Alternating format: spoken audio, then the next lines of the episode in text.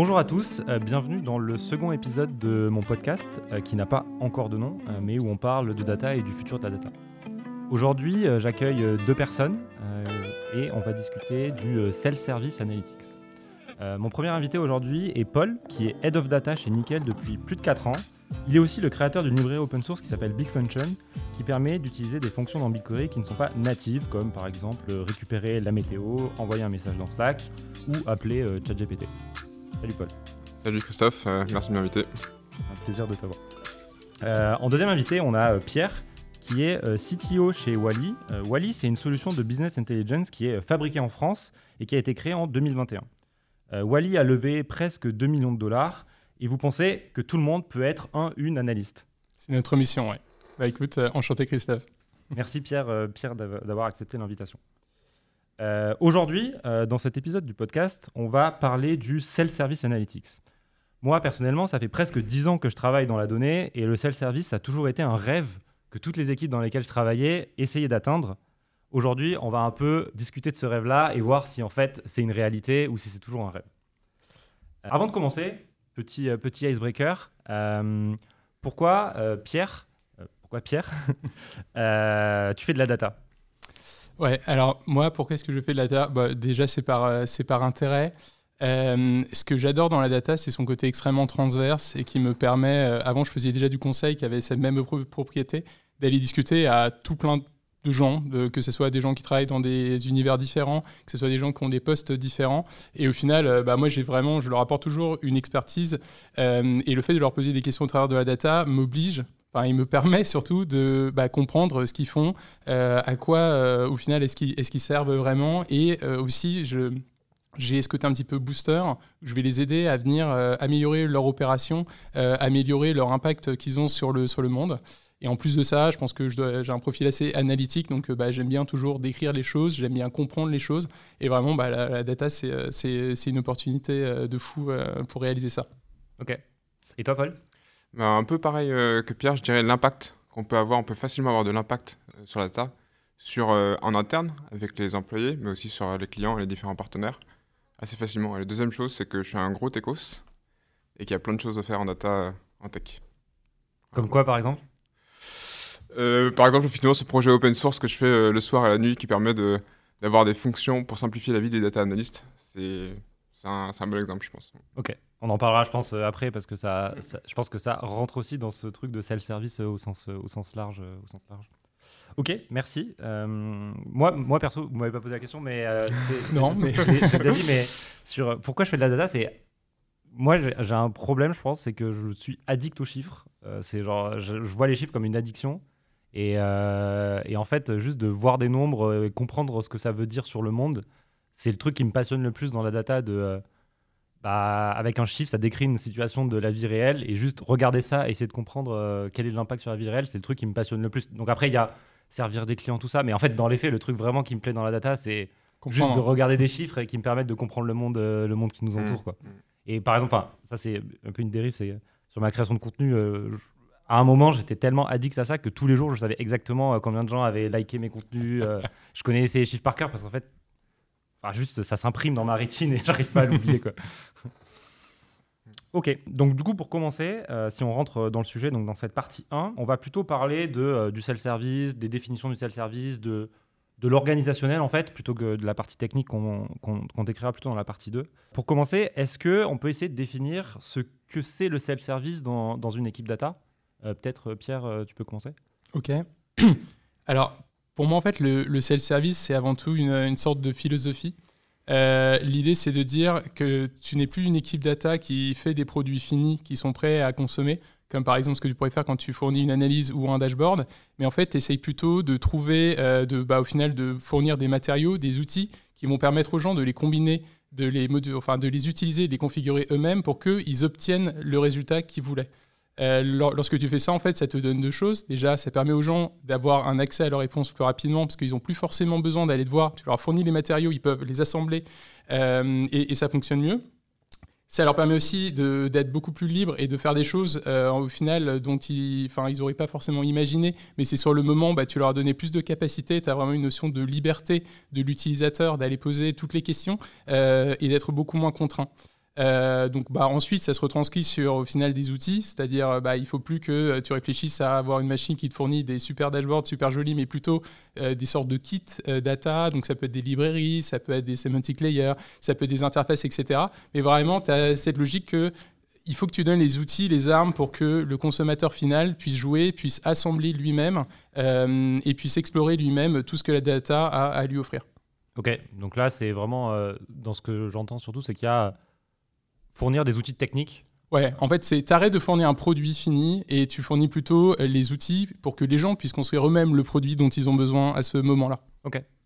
Est-ce que tu es d'accord avec ce... Complètement d'accord, je dirais que le but, c'est de donner le pouvoir de donner l'autonomie au métier de tout seul, de pouvoir creuser dans ces données pour répondre à ces questions.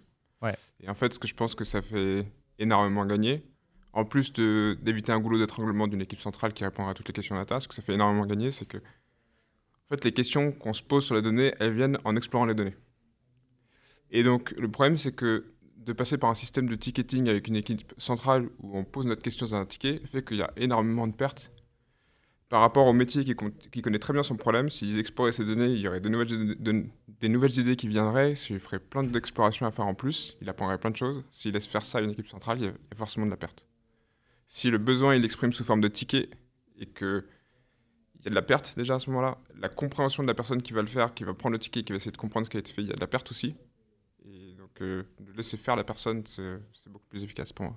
Il, t'évite beaucoup de friction au final. Hein. Je pense que euh, ouvrir un ticket, euh, bah, tu as un problème de communication qui va rentrer, tu as des enjeux de parfois ne pas être compris, avoir eu l'impression que son ticket n'a servi à rien, mm. et qui peut être démotivant. Et euh, du coup, bah, parfois, les gens, je pense, tuent certaines analyses dans l'œuf en se disant bah non, le coût d'obtenir la réponse si je dois passer par quelqu'un d'autre est trop élevé. Les risques, les enjeux de me dire, ah, j'ai perdu une demi-journée et euh, au final tout ça n'a servi à rien sont trop élevés. Et du coup, les gens se disent plus, bon, ok, je vais prendre la seule chose que j'ai, euh, euh, c'est mon gut feeling, c'est mon intuition. Je vais essayer de reposer là-dessus. Et au fur et à mesure, bah, au final, les gens arrêtent d'utiliser leurs muscles data de moins en moins. Et bon, bah, à la fin, tu as des gens qui sont un peu tout mous, ils ont perdu ce réflexe qui était peut-être plus naturel, mais juste, bah, voilà, tu les as insensibilisés à force de leur donner de la data à un coût beaucoup trop élevé. Hmm. Ce que je dirais en plus, donc c'est le pouvoir, l'autonomie, et ce qui est, ce qui est bien, c'est que ça permet de, de scaler, du coup, de passer à l'échelle. Ouais. Parce que du coup, au final, dans ton organisation, si tes compétences data elles se diffusent, eh ben, tu vas passer de quelques utilisateurs à des centaines d'utilisateurs. Mais ça, ça euh, alors je pense qu'il y a déjà un premier truc, c'est souvent le mot en anglais, c'est le empower. Euh, je pense que c'est euh, le, le, but de la data, c'est de empower, donc c'est donner le pouvoir, donner le pouvoir à, à d'autres gens de prendre des décisions. Mais dans ce truc décentralisé, euh, j'ai une question quand même qui me trotte souvent en tête, c'est euh, pas tout le monde est fait pour pouvoir euh, aussi prendre ce pouvoir et faire de la data, non? J'ai envie de dire, en fait, il y a différents degrés d'autonomie que tu as envie de donner. ne serait-ce que de fournir un dashboard interactif dans lequel une personne peut de façon interactive répondre à ces questions, c'est déjà de l'autonomie. C'est déjà pour moi d'une certaine façon du self-service. As un deuxième niveau d'autonomie, c'est de pouvoir créer toi-même ton dashboard, mais pas déjà, ne serait-ce que de permettre de donner à des, gens la possibilité de faire des recherches dans des dashboards déjà existants qui sont qui permettent de façon interactive à faire des recherches et des calculs, euh, c'est déjà du self-service pour moi. Donc euh, je dirais il y a plusieurs degrés d'autonomie, il y a ça. Après il y a donner la possibilité à des gens de faire des dashboards, c'est pas forcément donné à tout le monde effectivement. Et puis après, même, c'est, tu peux même donner du pouvoir à des data analysts de faire des choses avancées que eux-mêmes ne, ne, pourraient pas faire forcément. Je pense que self-service, finalement, il y a même, même trois niveaux. Quoi. Ouais, enfin ça, c'est, je, l'avais, je l'avais un peu noté, c'est que tu peux faire du self-service pour euh, l'équipe data en interne, hmm. tu peux le faire pour tes power users, tu peux le faire pour tes stakeholders, hmm. tu peux le faire aussi pour tes clients. Euh, c'était, euh, c'était une marketplace, tu as potentiellement envie de fournir les stats de tes utilisateurs à tes utilisateurs pour qu'ils puissent aussi aller jouer et comprendre, euh, comprendre ce qu'ils font. Quoi. Je peux donner un exemple. Nous, Nickel, on est une fintech. On, est un, on permet à n'importe qui d'ouvrir un compte courant chez un bureau de tabac. Une de nos problématiques, c'est de lutter contre le blanchiment d'argent. Donc, on, on, lève des alertes quand il y a des suspicions de blanchiment d'argent. Et après, il y a des, des, analystes qui font des investigations dans les données Nickel pour essayer de comprendre euh, si oui ou non cette suspicion est, réelle ou pas. Si oui ou non il y a, blanchiment d'argent ou pas créer un dashboard qui permet à ces analystes de pouvoir faire des recherches dans toutes les données et bah c'est énorme, ça a un impact, c'est une valeur extraordinaire et c'est déjà du self-service pour moi. Ok. Tu veux, tu veux rajouter quelque chose là-dessus? Ouais, bah c'est, je voulais rebondir par rapport à cette idée de, euh, en effet, chaque personne est unique. Au final, euh, les gens, ils sont rarement recrutés dans une entreprise euh, juste par rapport à leurs compétences data. Donc, en fonction des départements et des individualités, il y a, y a toujours les compétences de la personne, L'appétence aussi. Euh, parfois, l'appétence est plus importante que les compétences et les compétences peuvent être acquises. Et il y a également une notion qui est assez importante qui est le temps que les gens ont à consacrer sur la, sur la data. Et on va dire ces trois facteurs-là euh, sont vraiment des caractéristiques uniques à chaque personne qui vont permettre d'identifier c'est quoi le bon niveau de self-service pour cette personne.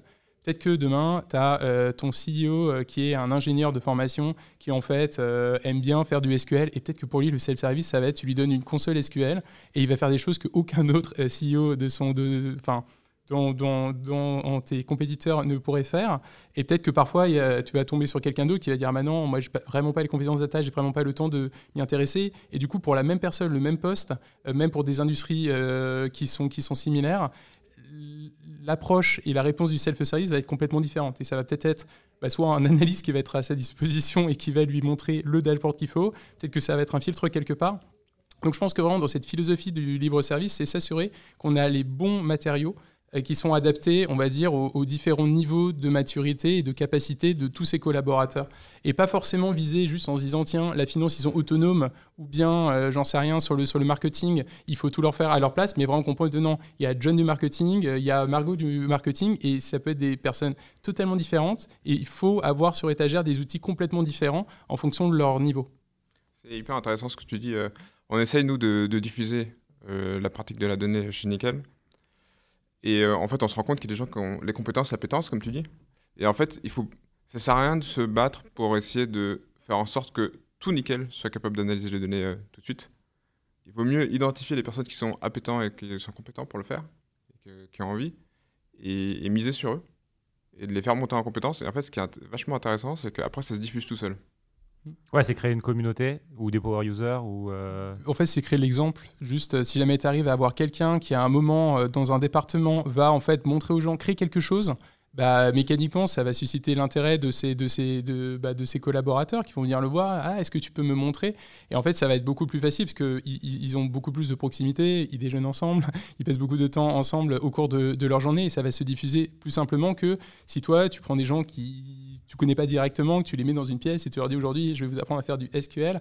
Euh, c'est pas pareil que quand c'est leur voisin de table qui leur montre un truc sur l'écran, euh, même s'il connaît pas tout à fait les mots, mais juste voilà, qui va commencer à leur dire ah tiens regarde, j'ai fait ça, ça m'a fait penser à des cours que j'avais déjà fait avant et euh, comme on m'a donné un outil, j'ai commencé à pouvoir créer avec et du coup bah voilà, je te montre ce que j'ai fait et au fur et à mesure ça va le faire. Il faut toujours avoir le support euh, et savoir euh, au final proposer les bons outils, les bonnes ressources pour aider les gens à progresser dans leur arbre de compétences sur de la, sur de la data.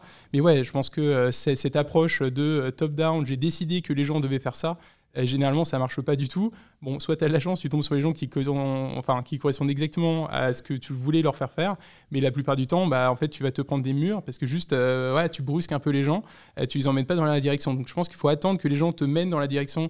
il faut proposer beaucoup plus que imposer. Et, c'est ça, je pense, hein, une des grosses difficultés du self-service, euh, c'est euh, vraiment de jamais considérer qu'on a raison, qu'on a compris, qu'on a la, bonne parole et, la bonne pensée, et plutôt rester à l'écoute et voilà, vraiment éveiller, proposer, donner des outils pour laisser les gens construire les choses, et pas du tout leur imposer, jamais. Et, mais quand tu es dans une... Parce que là, on a ce prisme, nous, on vient d'une équipe data et on est outil data, mais quand tu es dans une équipe data, comment tu trouves les bonnes personnes qui vont être tes relais? Enfin, Je pense qu'il y a, y a probablement des signaux faibles qui te permettent de l'identifier. C'est quoi ces signaux faibles? Comment tu, comment tu trouves ces gens-là? Ouais, c'est euh, les gens que j'ai vus avoir la meilleure progression euh, entre avant qu'ils aient commencé à avoir une plateforme qui leur donnait des capacités type euh, et après, c'est les anciens consultants en stratégie. J'ai été, euh, tu, tu, vois, ex-BCG, ex-Roland Berger, ex-McKinsey. Bon, après coup, tu creuses un peu, tu comprends que c'est des gens, euh, ils ont fait toute leur carrière, on leur a demandé au final de faire des analyses. Souvent, il y avait une grosse partie chiffres, ils avaient juste un outil type euh, Excel, euh, mais ils savaient que c'était l'outil principal qui leur permettait d'arriver à leur fin euh, pour aller proposer justement une stratégie ou un changement euh, ou autre. Et au moment où tu leur donnes des, outils vraiment puissants qui leur met à disposition toutes les données de leur entreprise et dans lequel bah, ils ont la capacité de venir créer, de venir explorer, franchement, c'est des en fait, ils, ont déjà les idées, ils ont déjà la volonté, ils ont déjà euh, ouais, cette, cette direction-là que bon, parfois faire naître une envie de faire de la donnée, ça peut être très très compliqué. Mais au final, il en manquait juste les outils pour le faire. Donc je pense vraiment c'est euh, essayer de voir si les gens ont déjà eu des postes euh, à haute valeur analytique par le passé, que ce soit du SQL, qu'ils aient déjà fait de la data, ou que ce soit même parfois ouais, des, des choses qui soient se touchent, mais qui ne soient pas directement basés sur les mêmes euh, outils.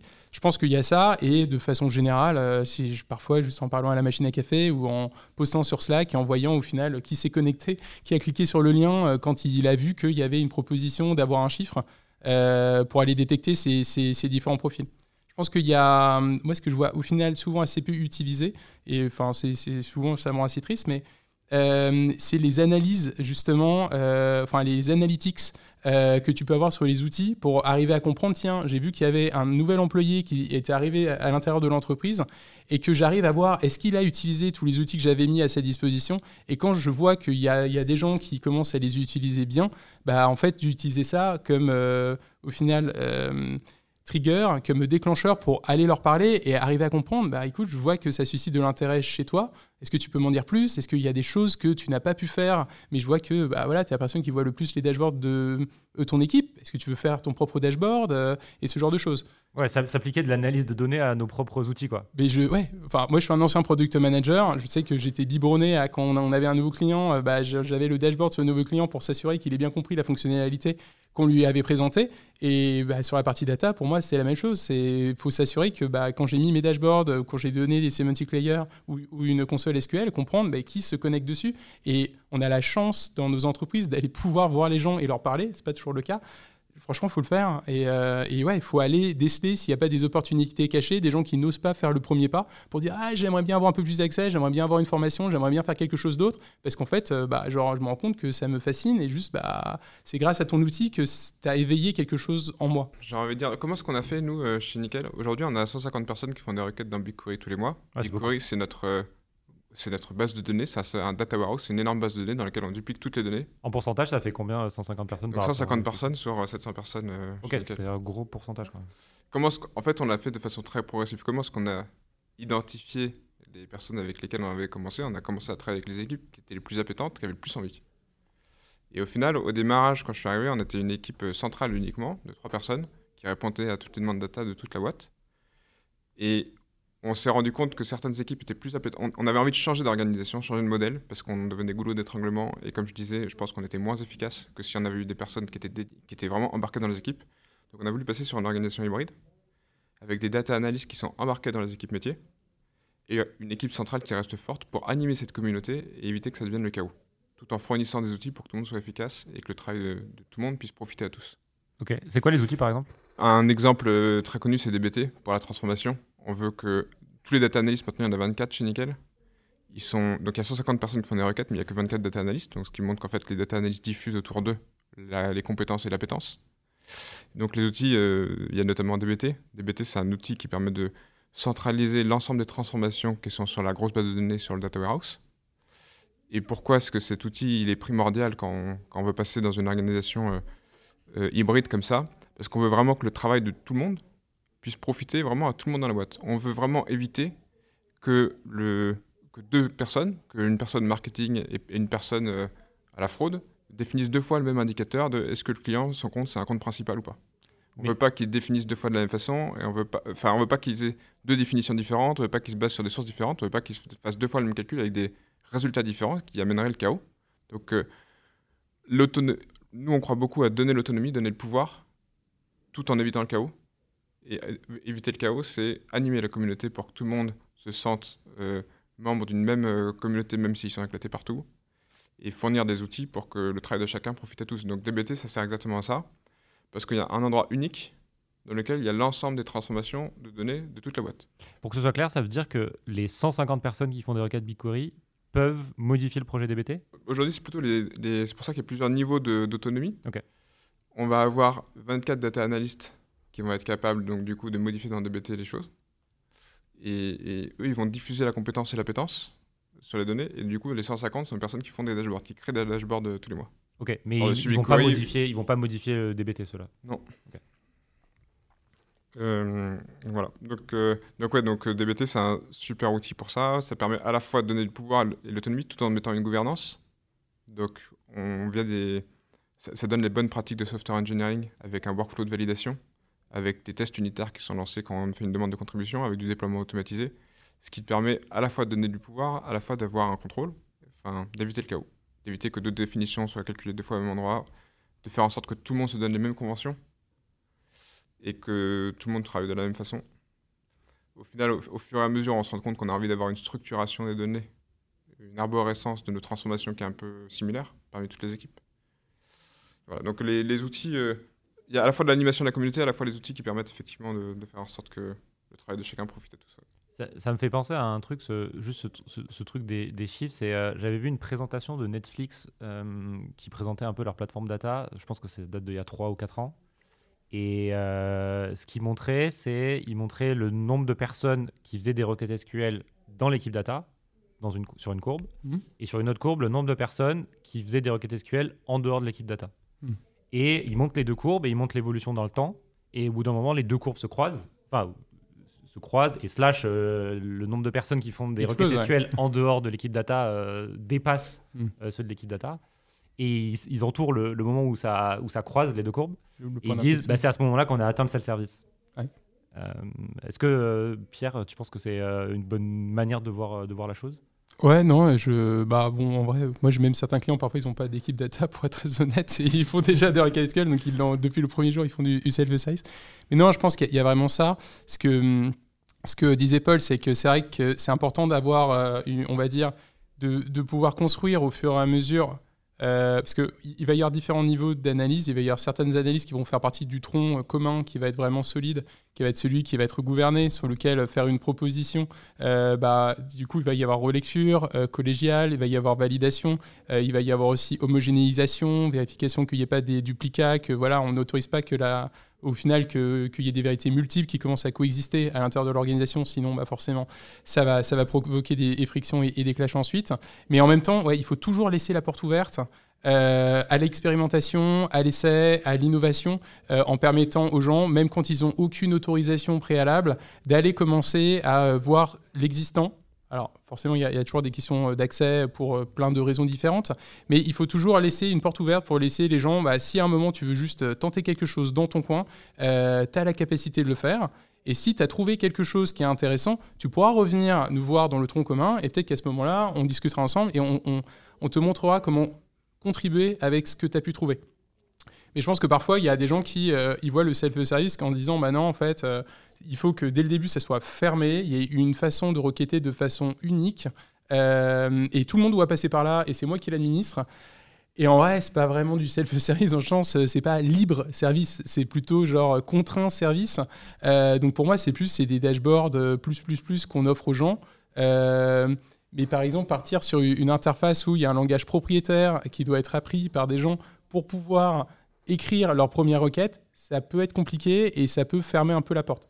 Je pense que c'est une raison pour laquelle des outils comme Metabase, comme Wavy et autres sont assez populaires sur des nouvelles équipes parce qu'il y a ce côté, il suffit de connaître le SQL, et le SQL, on peut tous le connaître pour commencer à essayer quelque chose et en faire contribuer le reste de l'organisation. Dans l'analyse de données, il y a à la fois euh, l'exploration et puis il y a à la fois la, construction qui doit être euh, gouvernée. C'est hyper important que les outils soient hyper accessibles. Euh, nous, si on a 50 personnes qui font des requêtes dans tous les mois, c'est qu'on a des outils qui sont basiques euh, pour faire de l'exploration, mais qui sont hyper accessibles, qui sont pas très puissants, mais qui sont hyper accessibles. Pas plus compliqué qu'un Google Sheet ou qu'un fichier Excel. c'est quoi par exemple C'est Looker Studio, qui est la version gratuite euh, de Google. Avant, on était sur Tableau. Quand on était sur Tableau, on avait 3-4 utilisateurs, on était une équipe centrale. sur Looker Studio, on a 150 utilisateurs qui créent des dashboards. Et, c'est simple, c'est basique, mais du coup, tout le monde peut très facilement euh, rentrer dessus et tout de suite apporter de la valeur très rapidement. Ok. En fait, il y a aussi un truc que vous avez dit tous les deux, c'est euh, la, construction du patrimoine commun, du tronc commun, de ce terreau qui va faire que euh, ton libre service, ton self-service euh, va marcher. C'est qu'il faut que tu aies le maximum de choses qui soient bien définies à l'intérieur. Ah, et ça s'auto-alimente aussi. Hein. C'est parce que tu as déjà un tronc, euh, on va dire, qui est suffisamment solide pour que du coup les gens, quand ils vont faire de l'exploratoire, ils vont pouvoir déjà bénéficier de tout ce qui a été préparé au préalable et donc ils vont pouvoir au final se dire que l'exploration est à bas coût parce qu'on a déjà fait plein de choses. Et c'est aussi parce que tu laisses les gens explorer et, euh, essayer des choses dans leur coin qui vont pouvoir faire des propositions pour améliorer le tronc. Mais vraiment, c'est un, un écosystème, enfin, c'est, c'est codépendant. Euh, si on tue un des deux bouts, euh, bah, au final, on a un tronc qui est un peu euh, morné parce que, bah, en final, c'est que l'équipe data qui, genre, qui l'améliore au, fur et à mesure, mais qui n'a pas forcément les retours des métiers de dire ah tiens là à tel moment j'ai fait. Parfois c'est pas le code ou c'est pas le dashboard lui-même qu'il faut être gardé, c'est plutôt l'idée que les gens ont voulu exprimer avec. Et à l'inverse, si jamais on laisse juste euh, complètement euh, des, accès à tout le monde, mais qu'on n'essaye jamais de dire non, il y a une partie qui est euh, vraiment c'est ouais, ce patrimoine de notre donnée, il faut qu'on commence voilà, à le délimiter, à le protéger, à le faire vraiment bien pousser. Et lui, on sait que ça va être un endroit qui va être, bah, qui va être bon, qui va être, qui va être j'ai que le mot safe, mais... Corps, bah, pas être dangereux, ouais, qui va être commun. Si on ne le fait pas non plus naître, cette idée-là de il faut que je puisse euh, consolider au fur et à mesure quelque chose, mais qu'on dit juste aux gens j'ai ouvert tous les accès et puis maintenant faites-en bien ce que vous voulez, bah, on a de l'anarchie. Euh, de, l'anarchie, pardon. Donc il faut trouver le truc, il faut, faut pas être une dictature, il faut pas être une anarchie, il faut arriver à trouver, à être une démocratie. Donc euh, voilà, il faut laisser les gens faire des référendums. De l'autre côté, il faut quand même avoir des, parlements qui décident de façon collégiale de ce qu'il faut être fait, mais il faut avoir tous ces, ouais, au final, toutes ces opérations-là à l'intérieur de son entreprise pour que ça soit, ça soit en bonne santé. Ce qui est sûr, c'est que tu as envie de consolider un socle pour que ce soit facile pour tout le monde d'explorer la donnée. Au départ, on part de milliers de tables sources. Hein, et au final, ce que tu veux, c'est qu'il y ait une unique table avec nos clients et tous les indicateurs sur les clients. Potentiellement, ça va être une table qui va être très large, mais qui va être très bien documentée. Et ça va permettre à n'importe qui de, faire des analyses sur cette unique table. Tu veux une unique table avec tous les événements qui se passent sur un client. Et là, sur tous les clients. Ce que tu dis, c'est, enfin, c'est la modélisation, c'est on dit du OBT là, One Big Table. Ce que tu dis, c'est que pour ce genre de use case, le One Big Table, ça permet d'achieve euh, un peu ce libre service. En fait, ouais, complètement. Parce que finalement, on s'en rend compte. Euh, si jamais tu, tu, donnes une ou deux tables comme ça à des gens et qui font des explorations dessus, ils sont capables du coup de comprendre ça et de, de très rapidement euh, faire des analyses et avoir de la valeur sans beaucoup d'efforts. Donc effectivement, ce que, ce disais, Pierre, il faut construire ce socle. Et ça se fait pas. Il ne faut pas qu'on ait un, projet de construction de socle massif euh, avant de donner la main. Il faut donner la main dès le début. Et au fur et à mesure, à chaque fois qu'on explore des données, qu'on apprend quelque chose, on veut matérialiser cette connaissance dans ces, dans ces tables pour que les prochaines personnes n'aient pas besoin de recomprendre quelles sont les données sources, comment est-ce qu'on les transforme, comment est-ce qu'on les interprète et comment est-ce qu'on les documente. Mais humainement, comment tu t'organises? Parce qu'en fait, ça, c'est souvent le truc quand je discute avec des clients, avec des gens, c'est. C'est le truc qui est difficile de. Euh, déjà, où mettre la limite entre quelque chose qui va dans euh, le tronc commun et qui est soit de l'exploratoire, soit de l'analyse, soit qui ne mérite pas d'aller dedans.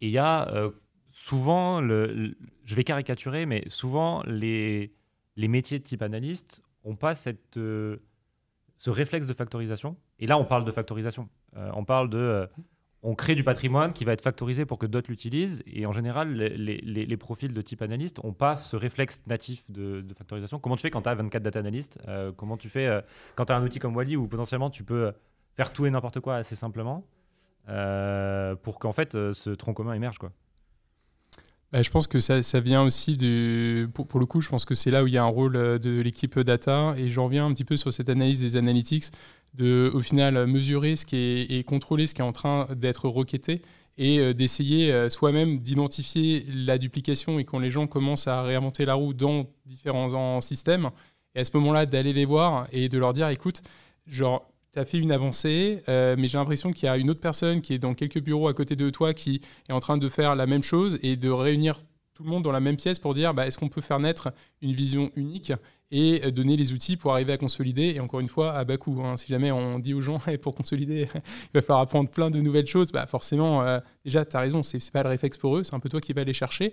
Donc euh, il faut qu'à ce moment-là, ça soit assez doux. Mais je pense qu'il y a un vrai travail ouais, d'identifier la duplication de code et la proposition d'un cadre unique plus factorisé et que c'est là où l'équipe data doit être prescriptrice et doit aller voir les gens qui sont en train de créer une réalité euh, alternative. Euh, et encore une fois, il faut croiser ça avec les analystes pour comprendre quand cette réalité alternative, c'est juste quelqu'un dans son coin, ou il a commencé à la distribuer, il a commencé à lui faire prendre de l'ampleur. A priori, elle commence vraiment à être consultée. Et c'est à ce moment-là qu'il faut arriver à capter les choses pour dire c'est bien, tu as compris quelque chose, tu as créé quelque chose, euh, tu l'as fait partager, mais maintenant, euh, viens et euh, mettons-le dans ce tronc commun tout de suite avant que quelque part ça soit trop compliqué, ça soit trop parti et ça devienne trop douloureux de revenir sur, sur, sur ce tronc. Moi, je dirais que c'est aussi effectivement de l'organisation. non seulement, tu disais peut-être qu'ils n'ont pas la, la, compétence ou l'envie de factoriser les data analysts, mais ouais, c'est même pas ce qu'on leur demande. Quand un data analyst il est au hmm. métier, son, son boss lui demande c'est d'avoir de faire une exploration, de comprendre un phénomène, de comprendre un phénomène et, de faire une analyse. Et une fois qu'il a réussi à finir son analyse, le, son boss lui dit bah passe à l'analyse d'après. De prendre le temps de matérialiser tout ce qu'il a appris dans, dans DBT pour que ça puisse servir à tous les autres à ce socle commun, et eh ben, c'est un travail supplémentaire pour lui. Hmm. Donc euh, ça peut pas se faire de façon naturelle, simple, euh, sans, sans effort. C'est pour ça que nous, quand on a commencé à passer dans une organisation un peu plus distribuée, on a voulu toujours garder une organisation hybride, avec des data analysts qui sont éclatés, qui sont embarqués, où on donne le plus de pouvoir possible, mais toujours une équipe centrale qui reste forte, dont l'objectif est d'animer toute cette communauté. De se réunir de façon très régulière, toutes les semaines, d'avoir un chat commun, pour définir ensemble les conventions qu'on a envie de se donner, et la façon dont on a envie de structurer nos données, et qu'est-ce qu'on a envie de construire ensemble. Quoi. En plus de ça, en centrale, on a des personnes qui faisaient des points de façon euh, hebdomadaire ou une fois toutes les deux semaines avec les data analystes pour les accompagner, pour les aider à mettre dans DBT tout ce qu'ils avaient appris. Donc, vraiment, le faire avec eux, pour jusqu'à ce que ça devienne naturel pour eux de le faire et qu'il y ait moins besoin de, les accompagner. Donc, euh, je dirais qu'effectivement, c'est n'est pas naturel, ça demande un effort, mais que c'est un effort qui est hyper important parce que quand tu te retrouves avec 20 data analystes, euh, une personne fait un effort, elle reçoit 20 fois ce qu'il a construit. Euh, et puis après, les 150 qui font des requêtes par-dessus, ils profitent de tout ça. Donc, euh. Et à côté de ça, je pense aussi, il faut, enfin, ça m'y ça faisait penser, ce que l'équipe data centrale peut aussi essayer d'apporter, c'est au final bah, d'apporter des intérêts à venir consolider. Parce que bah, là, l'intérêt de venir consolider, il est plutôt pour l'entreprise, il faut que du coup l'employé lui-même trouve un intérêt. Alors ça peut être au travers de lui donner une prime ou que sais-je, euh, euh, si jamais il l'a fait, mais ça peut aussi être à lui dire écoute, dans le socle commun, il y a tout un tas d'autres choses qu'on a développées par-dessus et dont tu peux faire bénéficier euh, ton, analyse et les gens qui l'ont. Donc, par exemple, d'un point de vue test, d'un point de vue qualité, d'un point de vue même nous, on va monitorer ça. Euh, si un jour il y a un problème, en fait, on, va te donner plus d'outils pour euh, t'avertir avant. Et au final, tu ne vas plus être tout seul dans ton coin, mais tu vas faire partie d'une équipe qui est plus large que toi. et si on est capable d'apporter tous ces outils-là, les gens se disent Ah oui, je vois aussi ce que je peux y gagner d'un point de vue personnel. Je vais faire partie d'un groupe. Euh, on va pas m'appeler pendant mes vacances pour me demander pourquoi le dashboard est cassé. Euh, maintenant, c'est on va appeler euh, la personne qui est d'astreinte, qui s'occupe du projet DBT et qui va être capable de le faire. et ça, ça peut, ça peut être très valorisant pour les gens et surtout très rassurant de se dire, bah, c'est bon, je ne suis plus le seul contributeur. Maintenant, je fais partie d'un groupe, d'une équipe. alors forcément, c'est un coup d'entrée. Mais à côté de ça, je vais aussi en gagner et je vais peut-être être un peu plus serein le soir quand je vais rentrer chez moi en me disant il y a quelqu'un d'autre qui gère ce soir le fait que le dashboard fonctionne encore. Super. Il y a, il y a un talk que je, je mettrai en, description que, qui est assez intéressant, qui était justement, alors je sais plus, je crois que c'était au Data Council. Ouais, c'était au Data Council, qui s'appelle euh, Extreme Cell Service, euh, le talk. Et euh, la personne qui, qui présente, elle, elle, elle, dit, elle met trois, trois piliers importants sur le, le cell service. Elle dit, il faut construire une communauté et mettre du SQL literacy. Mm. Il faut établir et partager des bonnes pratiques et il faut construire des euh, guardrails, enfin des euh, contraintes, des, euh, garde-fous, des garde-fous robustes. Et, et, ce qu'elle dit, donc bon, je l'ai traduit en français parce que la conf est en anglais, mais ce qu'elle dit, c'est on peut pas faire que les gens fassent ce qu'on veut, mais on peut empêcher les gens de faire ce qu'on ne veut pas qu'ils fassent. Et du coup, ça me fait penser quand même à un truc, c'est que il y a, il peut y avoir une dérive aussi sur le self-service qui est donc tu donnes des outils, mais tu donnes aussi de la data mm. à des stakeholders, à des power users, mais tu vas, du coup, tu contrôles plus comment ils vont analyser la donnée derrière. Et souvent, quand tu as une équipe centralisée, tu contrôles, tu mets, euh, tu mets des warnings sur euh, certaines analyses. Quand tu leur donnes la donnée, que tu leur donnes tout le pouvoir, euh, ils ont plus potentiellement la mesure que peut avoir une équipe avec des compétences data va avoir. Comment tu t'assures que bah, ça part pas n'importe comment en termes de gouvernance, en termes d'analyse de données, quand tu fournis la donnée brute ou de la donnée un peu travaillée à, des métiers. quoi. non, mais c'est, euh, bah, je pense qu'il y, y a, plein de choses. Je pense, en effet, il peut y avoir des, garde-fous parfois. Alors souvent, les garde-fous, c'est plus, euh, on va dire, d'un point de vue technique, s'assurer par exemple qu'il n'y ait pas des coûts démentiels qui vont être faits ou qu'il ne va pas y avoir une, une mise, euh, enfin, vois, une baisse de performance globale de, d'autres outils qui sont, qui sont partagés avec d'autres. Il peut y avoir aussi un niveau de, qualité, mais ça, on va dire, c'est plus dans le comment. si le chiffre est faux ou pas, ça va jamais vraiment pouvoir t'aider. si le chiffre est faux, en fait, je pense que déjà, faut un peu, c'est naturel d'avoir peur, de se dire, ok, je suis en train de donner les clés à des gens, ils n'ont pas eu leur permis depuis très longtemps, j'ai peur qu'il voilà, qu'il va y avoir un accident. Mais de l'autre côté, plus on a peur et plus aussi euh, on crée la peur et on la transmet aux gens, euh, je pense qu'à un moment, il faut aussi accepter que oui, il y a probablement des chiffres qui sont tous les jours faux dans les organisations. Euh, le plus important, je pense, c'est pas d'essayer de l'éviter, mais d'essayer à l'inverse de s'améliorer sur comment est-ce qu'on les détecte et comment est-ce qu'on les corrige le plus vite possible. Et comment est-ce que, par exemple, peut-être que la personne, oui, à sa première sortie de route, faut faire en sorte que ce soit pas mortel. Euh, et surtout, il faut être là pour l'accompagner tout de suite et pour lui dire c'est bon, on a compris ce qui s'est passé, on va te former et on va t'expliquer comment faire en sorte que ça n'arrive plus. Peut-être que la prochaine fois, il faut aller voir telle autre personne qui est référent sur cette partie-là qui va t'aider à valider les choses. Encore une fois, ce tronc commun, ce qui est génial, c'est qu'il vient avec de la collaboration, avec de la revue collégiale. Euh, du coup, bah, faire comprendre aux gens, quand tu n'es pas sûr, tu as un outil qui te permet de bah, montrer ce que tu es en train de faire et de le faire valider par tes pairs, euh, qui peut être utile. Et au final, c'est plus ouais, donner tous les outils euh, pour aider les gens à se sortir du fossé dans lequel ils peuvent se mettre ensuite, et pas forcément tout bloquer en se disant j'ai trop peur, parce qu'au final, bah, à un moment, ça va finir par craquer, les gens vont quand même finir par faire le mur pour s'enfuir. Et à ce moment-là, bah, il n'y a plus la protection qui est là, il n'y a pas forcément les outils qui ont été faits pour s'assurer qu'ils vont faire les choses en sécurité. Euh, donc je pense que c'est ça le plus important, c'est euh, arriver à lâcher prise et surtout prévoir l'après.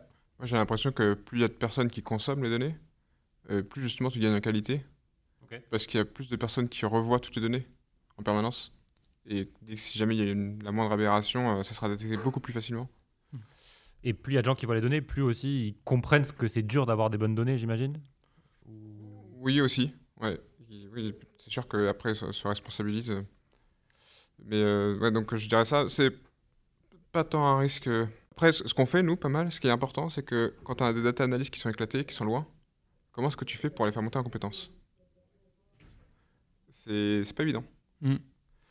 Donc, euh, ce qu'on essaie de mettre en place chez nous, c'est que bon, on a nos points effectivement d'animation de, communauté où chacun présente ce qu'il fait une fois par semaine. On a notre chat euh, en plus de ça, et on fait aussi une, fois par semaine également, on fait du pair programming entre data analystes de la communauté, ce qui permet à des data analystes, chaque data analyst peut venir avec son problème, et, des data analystes des autres équipes vont pouvoir l'aider à travailler dessus, et ça va permettre de, bah, de en pair programming de faire d'échanger sur les bonnes pratiques et de finalement d'homogénéiser et de faire monter en compétence euh, euh, tout le monde. Et vous avez un cursus de formation aussi en parallèle ou?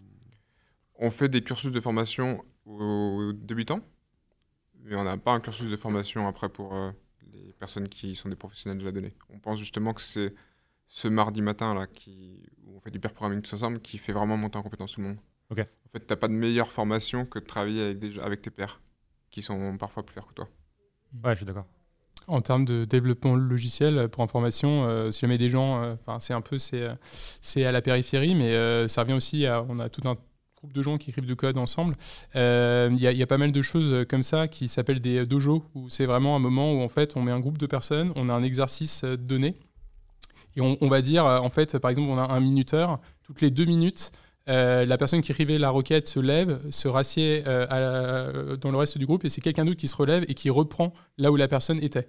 En faisant ça et avec un temps qui au final qui est très rapide, bah, ça permet à tout le monde d'être à la fois acteur et de l'autre côté de pouvoir être euh, derrière et vraiment de collaborer ensemble et ça permet de faire émerger c'est quoi les bonnes pratiques, de vraiment poser des questions en live pour de vrai Là où parfois, quand on fait des, des pull requests ou des revues de code, bon, c'est un peu bizarre. Il y a quelqu'un qui met euh, genre trois jours de travail, qui dit s'il vous plaît, dites que c'est magnifique, et les gens qui sont là et qui font des remarques, ça va être assez sanglant parce qu'au final, bah, il y a beaucoup d'enjeux. Quand quelqu'un dit c'est complètement nul, la personne dit j'ai perdu trois jours de mon temps, ça, ça, fait très très mal. Alors que dans ces codes de Joe là, ce qui marche très très bien, c'est bah, si quelqu'un se relève et fait bah écoute là, à tel endroit ou à tel moment, peut-être que c'était ça qu'il fallait faire, tu as juste perdu trois minutes de ton temps. Euh, donc forcément, moins d'enjeux, donc euh, moins de, moins, moins de crispation, et en même temps, un échange euh, vraiment pour que ouais, c'est le groupe qui s'entraîne ensemble. Quoi. En fait, je pense que c'est ça. Il faut s'entraîner ensemble pour que tu aies une équipe qui soit construite et pas juste avoir des joueurs individuels qui évoluent dans leur coin et qui créent jamais cet esprit de corps. C'est marrant, moi, j'appelle ça des, des katas. Et, et, je pense qu'il y a un truc, il y a deux trucs importants sur le kata qu'il faudrait rajouter. C'est que souvent, la personne qui a le clavier, c'est pas une personne qui doit faire, c'est plutôt une personne qui doit essayer de traduire l'esprit du groupe dans le clavier. Bien sûr. Donc c'est pas en mode je fais et tout le monde me regarde et dit c'est pas bien ce que je fais, c'est plutôt euh, la salle fait quelque chose et celui qui a le clavier c'est plutôt la personne qui essaie de faire le consensus mmh. des idées de, de, la salle. Et le deuxième truc c'est euh, c'est tu t'exerces sur des problèmes simples euh, et tu t'exerces pas forcément sur des problèmes de l'entreprise. Mmh. Tu prends des, des cas simples où tu vas pouvoir, enfin, c'est le principe du kata, c'est tu vas t'exercer sur un geste spécifique. Mmh. Donc par exemple tu dis aujourd'hui on fait une session kata de deux heures où on va faire euh, des window functions. Voilà. Et, euh, et comme ça, ça euh, pendant deux heures, tu fais des window functions sur des problèmes simples, et comme ça, tout le monde va se mettre d'accord sur comment on fait des bonnes window functions dans l'entreprise, et des trucs comme ça. Et c'est vachement bien. Ah, bah, c'est un peu du pair programming, mais c'est à plus grosse échelle, et ça fait émerger des standards, je pense aussi plus vite, parce qu'il y a plus de monde. Mm. Ok, super. Ce que je propose, c'est qu'on on passe sur la partie. Bon, on a un peu parlé tech, mais ce que j'aimerais bien, c'est qu'on on voit si on arrive à rentrer un peu plus dans le détail technique de, du self-service et de technologiquement, euh, si on met des noms de technologie, euh, qu'est-ce que ça veut dire euh, Je vais d'abord me tourner vers toi, vers toi, Pierre, parce que vous avez un, outil de BI, self-service BI, même quand, on lit sur, sur le site. Technologiquement, ça veut dire quoi Qu'est-ce qu'il faut mettre en place pour que ça marche dans les entreprises qui sont vos clients bah, moi, du coup, c'est ce que je disais avant. Vraiment, en fonction des, des gens, de leurs compétences, de leurs appétences, etc., il faut toujours des outils différents. Nous, globalement, notre proposition par rapport à ça, c'est bon, déjà, un premier truc qu'on a fait, on a mis en place des connecteurs. Euh, parce qu'il y a un certain nombre de sources qui contiennent beaucoup d'informations euh, qui ne sont pas toujours très exploitées dans les, entreprises. Donc, par exemple, tout ce qui est euh, CRM, c'est pour information, c'est un des learnings qu'on a eu à, à Whaley. sur un SaaS donné, il y a dix fois plus d'informations quand on regarde le poids des tables dans le CRM que dans la base de données. Voilà, sur le SaaS moyen que bon, bah, en fait, un SaaS moyen, euh, en fait, pour avoir euh, un client, il y a eu peut-être 10 appels qui ont été faits, euh, des dizaines d'heures d'écriture, de, de compte rendu, etc. Et pour autant, il y a des gens qui travaillent au jour le jour sur le CRM, qui se rendent compte de tous les processus qui sont en train d'être mis en place pour acquérir de nouveaux clients, pour les retenir, pour arriver à faire de la nouvelle vente, etc. Et donc, rien que le fait de donner une librairie de connecteurs sur des sources, on va dire standards, que les gens connaissent déjà quand ils les utilisent parce que c'est leur outil du jour le jour, c'est déjà un premier niveau de self-service parce que tu leur donnes à la disposition la donnée brute. Il y a un deuxième niveau qu'on fait, nous, c'est on donne à disposition une, interface de modélisation. Alors c'est de la modélisation légère, hein, c'est pas du tout au même niveau que DBT. Ça permet pas de gouverner les choses comme DBT, mais ça permet de justement faire de la modélisation exploratoire. Même d'ailleurs beaucoup de gens qui l'utilisent de façon exploratoire pour faire des prototypes et quand ils sont contents de ce qu'ils ont fait en termes de modélisation, ils vont dans DBT pour l'inscrire pour de vrai et pour le mettre dans un processus et ensuite ils réimportent la définition de DBT au niveau de l'outil. Et donc ça, nous, on le fait de deux façons. On fait du SQL parce que bah, le SQL, c'est devenu le standard. Euh, on a également une interface no-code pour des gens qui n'ont pas encore la compétence SQL pour autant qu'ont la compétence Excel, donc ça, ressemble plutôt à de la spreadsheet, les gens voient toujours le tableau, donc ils sont toujours à chaque opération euh, collés aux résultats qu'ils vont, vont venir avoir. Pour des gens qui viennent du monde de la finance, ou même parfois pour information, des gens qui savent faire bien du SQL, il y a, quelques raccourcis qui sont bien pratiques, parce que bah, voilà, le fait de... Euh, on, peut créer des opérateurs de plus haut niveau que SQL n'a pas forcément. Euh, donc ça, c'est on va dire le deuxième niveau, et ça c'est franchement déjà quand on permet d'avoir le CRM, qu'on permet aux gens de faire des modèles par-dessus, euh, dans, une entreprise, souvent, on voit un chiffre que l'entreprise cherchait désespérément à calculer et il n'y arrivait pas, ou au prix euh, d'Excel, euh, long comme le bras, extrêmement fragile, non collaboratif, etc. Ensuite, on a un troisième niveau, nous, c'est tout ce qui est semantic layer. Donc là, c'est pouvoir dire, bah, à un moment, je veux geler au final euh, quelques tables, euh, les relations entre ces tables-là, les dimensions et les, métriques. Les métriques, c'est les agrégations qui sont autorisées par-dessus. Euh, et je donne aussi la capacité de les documenter donc là, c'est plutôt quand on veut aller voir des gens qui sont pas forcément dans la data au jour le jour, qui sont pas très compétents, mais pour autant, on veut leur offrir un grand dictionnaire, un grand catalogue de toutes les métriques qui sont connues au travers de l'entreprise et par quoi est-ce qu'on peut les casser pour effectuer des choses. Et Layer, globalement, ça permet à des gens, par exemple à des team leaders, de prendre dans ce dictionnaire-là et de créer leur propre dashboard. Donc, ou de venir euh, customiser le dashboard de leur équipe parce que bah, c'est le dashboard qu'ils revoit une fois par semaine et il veut ajouter un petit indicateur qui était déjà mis à disposition dans la, Semantic Layer. Euh, donc du coup, il a juste à faire une petite édition.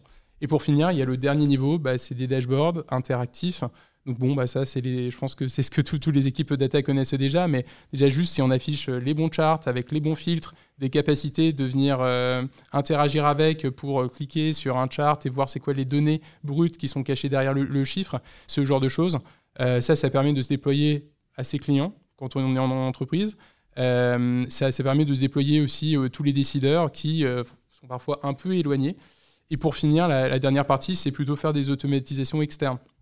Donc euh, pouvoir euh, alimenter euh, des Google Sheets, pouvoir aller poster des choses automatiquement sur les réseaux de l'entreprise, genre Slack et autres. Ça, c'est plutôt aller chercher les gens qui ne se connecteront jamais sur les, sur mm. les outils data, mais pour autant, il faut quand même aller leur disséminer de l'information. Bon, et ensuite, ça, on ne fait pas, mais c'est plutôt ce que les gens font, bah, c'est organiser des réunions avec les chiffres, permettre aux gens de faire des slides depuis les dashboards, euh, permettre aux gens euh, d'aller faire des newsletters avec des métriques de l'entreprise et tout ce genre de choses. Euh, ça, c'est pas directement de l'outil, mais on va dire c'est encore la dernière façon d'aller vraiment chercher jusque dans leur retranchement les gens euh, pour quand même leur apporter des chiffres, même s'ils n'ont pas forcément fait le chemin d'y aller. Donc, en fait, ça va vraiment dépendre des gens, de leur capacité. Encore une fois, donc je pense que le plus important, c'est de savoir avoir une réponse à tous ces niveaux-là pour que quand quelqu'un veut monter en compétence et avoir accès à encore un peu plus de données, descendre encore un peu plus bas au fond de la mine, bah, toujours avoir euh, un moyen de lui donner un accès un peu plus poussé. Ok. Tu veux dire quelque chose euh, je pense que... Je, pense que ce qui est très important, c'est de réussir à avoir des données qui soient euh, peu nombreuses et très propres. Donc en termes d'outils, c'est bien de, de, bien transformer ces données. on utilise des BT, mais on peut utiliser d'autres choses. Juste pour clarifier, quand tu dis peu nombreuses, c'est dans la couche finale, dans, la, couche, dans la couche exposée. Quoi. Si jamais effectivement tu veux que des utilisateurs qui sont pas qui, qui commencent, qui, débutent, qui sont débutants dans la donnée puissent euh, faire des analyses rapidement, il faut qu'ils aient peu de sources qui soient très bien documentées et, et, qui, puissent les retrouver très facilement. Donc je dirais ça, en termes d'outillage, du coup, ça demande de, faire des transformations euh, sur les données, des, jointures, des calculs, des précalculs sur les données. Nous, on utilise DBT. Je dirais ce qui est important sur la partie euh, Dashboarding, c'est un outil qui est très accessible, comme je le disais, euh, disais tout à l'heure. Effectivement, il y a la question du semantic layer. En fait, le semantic layer, ça te permet. Quand on pré-transforme les données avec DBT, il y a quelque chose qui nous manque. On peut que faire des précalculs.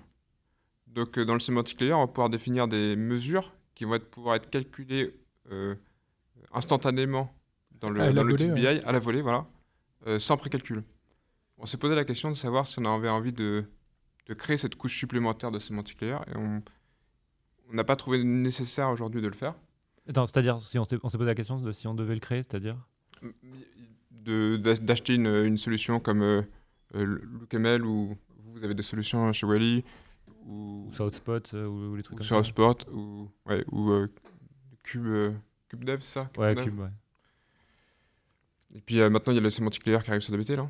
Ouais on s'est pas, on, s'est dit qu'on n'avait pas forcément envie de le faire parce que ça demande beaucoup de travail potentiellement supplémentaire, notamment ceux qui travaillent sur Looker, euh, pas Looker Studio mais Looker, de créer la couche sémantique par-dessus, bah, ça demande encore un nouveau travail euh, en plus par rapport à ce qu'on peut faire dans DBT. Euh, est-ce que ça apporte vraiment quelque chose par rapport à avoir des données déjà précalculées? Je ne suis pas complètement convaincu. Donc, mais ça, la question se pose. Donc en fait, je pense que quand on veut rendre autonome ces métiers, la question se pose de pouvoir définir à l'avance ces métriques que, que, n'importe qui puisse euh, consommer directement sans avoir à les recalculer, euh, à recréer ces métriques dans son dashboard. En fait, sur, le semantic layer, peut-être Pierre l'a un peu défini, mais je pense qu'il y, y, a un truc qui est spécifique sur le semantic layer, c'est que déjà on appelle semantic layer, alors que je dirais que le space au global, enfin le, le le fil global, ça devrait plutôt être metric store ou. Enfin, ça devrait pas être layer, ça devrait être store le, le mot, je pense. Parce que le semantic layer, c'est juste une couche de définition. Vraiment, euh, c'est ce que tu disais, Pierre, c'est euh, dans ton semantic layer, tu définis des mesures, des dimensions et des métriques. Mm. Une mesure, c'est une valeur. euh, une dimension, c'est euh, euh, une, catégorie, une catégorie qui va catégoriser ta valeur. Et une métrique, c'est globalement la mesure croisée par la dimension, croisée par. Oui, c'est le, le paquet. c'est ça. Le paquet revenu qui contient en effet la mesure revenu, mais aussi les différentes dimensions qui doivent être utilisées pour creuser ce revenu-là. Et donc, ouais, c'est. C'est ça. Et du coup, le semantic layer, aujourd'hui, c'est un fichier YAML. Enfin, si- enfin, on va dire c'est ça peut être un gros fichier YAML qui définit tout ça. Mais du coup, après, il y a quand même un sujet qui est euh, comment tu interroges ce fichier YAML? Parce qu'en fait, interroger un fichier YAML, ça veut rien dire. Et donc après, il, y a, il faut un outil potentiellement qui est capable d'absorber cette définition et qui est capable de, à la volée, ou pas forcément à la volée, mais qui est capable de répondre euh, le calcul de la métrique. Et en fait, tu vas dire, je veux mon revenu euh, croisé par pays sur la dernière semaine.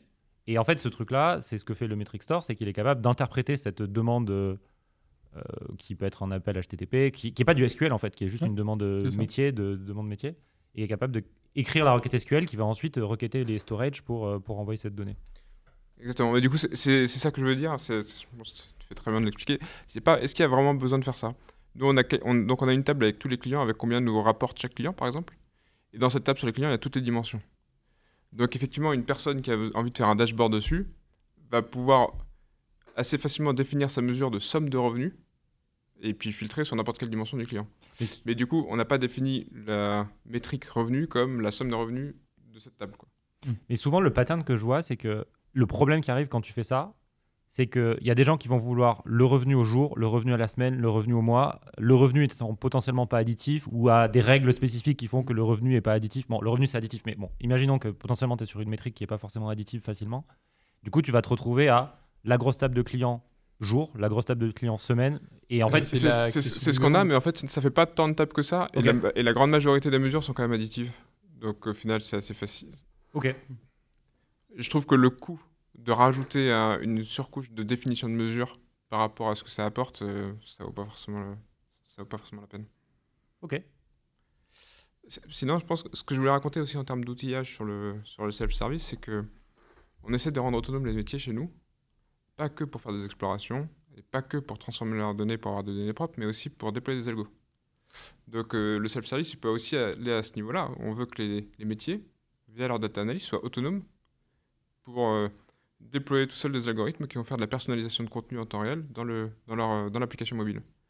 Ou de déployer des algos qui vont pouvoir envoyer des notifications en temps réel au client, ou envoyer des notifications en batch au client. Et donc on va créer des outils qui va permettre à ces data analysts de pouvoir écrire du SQL, qui sont des règles métiers, qui vont pouvoir prendre des décisions au moment où il y a un événement, ou, une fois par jour, ou alors qu'on va pouvoir faire tourner une fois par jour, on va pouvoir faire un ciblage sur l'intégralité des données, et toutes les personnes ciblées, on a envie de leur envoyer un- une communication. Donc le self-service, le niveau d'après, c'est même rendre autonomes les data analysts, pour pas uniquement explorer des données, mais pour eux-mêmes activer Actionner. les, actionner les données, et puis avoir de l'impact sur les clients et de l'impact sur les, sur les partenaires. Ça, ça, ce que tu dis, c'est intéressant. Je me rappelle, tu avais fait une petite démo à un meet-up où on avait euh, parlé ensemble, où en gros, tu montrais une interface web où, euh, en tant qu'analyste, tu pouvais écrire une requête SQL. Et si je me souviens bien, tu pouvais dire euh, sur une syntaxe cron ou je sais plus, tu pouvais dire euh, quand est-ce que tu voulais qu'elle soit exécutée, cette requête SQL. Mm. Euh, et ça, tu disais que tous les métiers ont accès à ce truc-là, peuvent mettre une requête ouais. SQL. Pour nous, c'est une routine, euh, tous les data analysts de la boîte, c'est une routine pour eux de pouvoir envoyer des notifications aux clients. Que ce soit du batch ou que ce soit du temps réel. C'est une routine pour de faire des algos de lutte contre la fraude. C'est une routine euh, de même de générer des exports de données réglementaires. C'est grâce aux outils effectivement concrets. Et ça, quand on y réfléchit, c'est du, enfin, c'est le data product. Enfin, c'est un peu, c'est le data product. Et pour développer ce genre de choses, vous avez eu une logique euh, product development, enfin, où ça a été un peu fait euh, à la va-vite. On s'est rendu compte que ça, parce que souvent c'est ce qui se passe, c'est tu le fais un peu à la va-vite, on se rend compte que tout le monde commence à l'utiliser et puis euh, la fusée est déjà partie, c'est trop tard, quoi. Ah bah, ça se fait effectivement de façon très progressive. En fait, quand on a, commencé à recruter les, premiers data analysts, c'était à la conformité. Ça a été tout de suite une révolution parce que non seulement il était capable d'améliorer la visibilité en termes de chiffres du suivi d'activité de la conformité, qui luttait contre le blanchiment d'argent, tout de suite il a créé un dashboard. Un dashboard qui était déjà vu comme une application, hein, parce que ce dashboard était un moteur de recherche, vu comme un moteur de recherche pour les analystes pour faire des, des investigations dans toutes les données nickel. C'était déjà un- vraiment une app, quoi. hein.